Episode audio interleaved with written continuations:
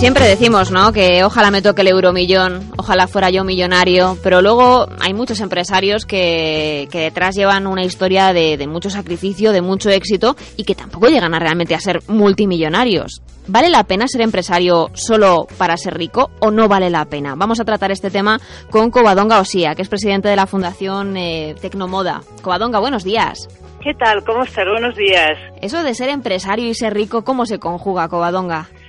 Pues se conjuga con mucho cuidado, porque verás, eh, los empresarios son eh, grandes profesionales por lo general, que lo que tienen que hacer en su vida es sacar adelante, como dice su nombre, una empresa, que eso significa mucho trabajo, mucho esfuerzo, muchas horas de dedicación, una gran preocupación por la gente que trabaja con, contigo como en la empresa y, mm, bueno, momentos eh, de éxito y otros momentos difíciles que tienes que superar, pero como todo en la vida, la vida no suele ser una línea plana, sino que tiene sus altibajos.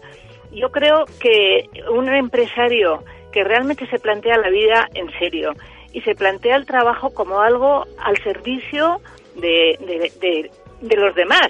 Por supuesto que, que quiere ser rico, por supuesto que quiere tener dinero, pero no por ambición, sino primero como porque, oye, si trabajas, lo lógico es que tengas un que, que recibas este ese algo como a cambio de tu trabajo, ¿no? O sea que y, y, el dinero pues te sirve, pero no solo porque ser rico al final la vida se termina y ¿qué te qué te queda? Seas empresario o seas otro otro profesional, pues te queda lo que has hecho de eh, riqueza para los demás, de ayudar a que la gente viva mejor, de hacer felices a tu familia y a tus amigos, a la, de colaborar, por ejemplo, si eres un gran empresario como el, el quien me dijo a mí eso, que fue Amancio Ortega, al éxito de, de, un, un, tema determinado, como en el caso de Amancio Ortega es la moda, crea imagen de país. O sea, en este momento dices, Zara, por ejemplo, y es que llega al mundo entero. Eso no tiene un coste en dinero, eso es una maravilla y, la, y, y, este hombre cuando me lo decía lo sentía muy de verdad. O sea, no vale la pena siempre solo para ser rico. Ahora, si eres rico y eres una, una buena persona como le pasa a él y a tantos otros, por suerte y gracias a Dios, ¿qué ocurre? Que es que estás ayudando como él me comentaba una vez, a un, pues en ese caso, más de 100.000 familias que por el mundo entero están trabajando en su empresa. O sea, él empezó de la nada, además, a base de esfuerzo, a base de trabajo, a base de pasarlo muy mal, mucho y de, de estar, o sea, yo soy otro empresario que era su trabajo de, a ver, de lunes a domingo y de domingo a, a, a, a otra vez, ¿no? A, volver a empezar.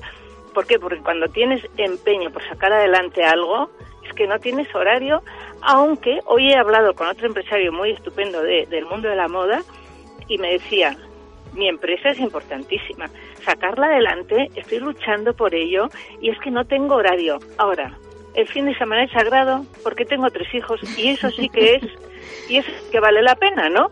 Bueno, pues fíjate la maravilla el pensar, efectivamente, si este hombre solo quiere ser rico, no le importa nada, ni su familia, ni nadie. O sea que aunque nosotros ¿No? nuestra nuestra filosofía de vida realmente es vamos a, a, ganar dinero obviamente para podernos permitir una serie de caprichos, para poder comprarnos cosas, poder tener una casa, poder tener un coche, poder viajar a algún lugar que tenga ganas de viajar, esos grandes empresarios que han fundado como ponías el caso de Amancio Ortega, eh, un gigante textil como es Inditex, no se hicieron empresarios realmente para ser ricos. En absoluto. Son personas que te diría yo que son soñadores que tienen la, una preocupación por, la, por el mundo actual, por la gente que les rodea, por supuesto por su familia, y que lo de los caprichos, si es que, mmm, que puedes tener 100 relojes y que si solo te sirve uno, 28 coches, pero, o sea, es una tontería, ¿no? Lo que hace falta es invertir en, en la misma empresa para crear más puestos de trabajo, para hacer que haya muchas más familias que vivan bien, que vivan mejor que tú, si hace falta, o si pudiese ser. Y me, a lo mejor me dices, eres una idealista. No, he tenido cerca gente y he conocido por suerte a más de un empresario que es que ha gastado su vida para hacer que eso, para crear puestos de trabajo, para sacar adelante esa empresa y, oye, a, a, a eso, a, ahí va, hay que sumar el talento, el esfuerzo y el éxito, que también hay, hay un, componente de éxito que eso no se compra, ¿no? O sea, hay quien lo tiene y hay quien no ha conseguido todo ese éxito. Pero mm, vuelvo a que a mí lo que me dijo Amancio Ortega, como además él lo vivía personalmente porque no tenía lujos, porque mm, lo único que quería es que la gente estuviese a gusto a su alrededor y seguir sacando adelante una empresa que cada día va mejor y que el nombre de España es una gozada porque porque ha quedado muy muy en primera fila, ¿no? En este sector. Yo Covadonga me pregunto, a pesar de que esas personas, esos grandes empresarios eh, de nuestro país, quizá no fundaron esas eh, grandes firmas de éxito pensando en convertirse en multimillonarios, ¿cómo se conjuga el llegar tan alto, en el, que te inviten a determinados sitios, el que cuenten contigo para incluso trazar una línea, eh, hablando de talento de jóvenes, hablando de intentar eh, buscar esa inserción de personas también en, empresas, como pueda ser Inditex, que sé que también está muy concentrada con la parte más, más social y más ética de, su empresa. ¿Cómo, ¿Cómo se conjuga? Porque ya llega un momento que debe ser un poco apabullante, ¿no? Bueno, yo mm, pienso que son gentes que tienen que tener unas raíces muy profundas, eh, humanas y en algún caso, déjame que diga también cristianas, donde la justicia y eh, la solidaridad y el sentido de responsabilidad, para eso, o sea, basta con decir es que yo estoy en el mundo para algo, no soy una planta, no soy un animal, soy un ser humano y si Dios me da un talento y si Dios me da una capacidad y unas posibilidades, yo tengo que, que, a un día rendiré cuentas. ¿eh? Mira, mm, yo he visto hace muy pocos días, eh, he dicho adiós a un cuñado mío maravilloso, eh, que, que ah, iba a cumplir 80 años y tuvo un ataque de corazón y de lo único que se habla es no es del dinero que tenía, sino del bien que hizo. Entonces, mm, se conjuga pues porque esas personas que, gracias a Dios, hay muchas y además pues eh, hemos tenido Isidoro Álvarez estos días lo mismo, ¿qué es lo que, lo que se han planteado en su vida? Que tenían una posibilidad de llegar a más, de hacer el bien, de crear trabajo, de crear felicidad, en definitiva. O sea, es una maravilla poder construir en lugar de destruir, porque cuando lees los periódicos y ves a la, el que roba, el que mata, el que hace una serie de burradas, dices, qué pena, ¿no? Qué pena más horrible, ¿para qué vive este hombre? ¿O para en qué sociedad estamos? Y sin embargo, qué maravilla si más de una persona y más de dos y más de tres se, nos planteáramos la vida así, ¿no? Es decir, bueno, cada cual en su nivel, porque oye, eh, Amancio Ortega hay uno en la historia cada X tiempo, ¿no? Y Isidoro Álvarez, pero otros con, que no tienen esa inmensa capacidad, pero a su nivel también se plantean. Hay muchísima gente estupenda que dice, bueno, ¿por qué hay tanta gente joven estudiando empresariales? Pues ojalá todos saliesen de las escuelas, de las distintas escuelas internacionales, con la ilusión de hacer que este mundo sea más amable, muy competitivo, por supuesto, pero que, en lugar de hacer daño a los demás, hiciésemos el bien, ¿no?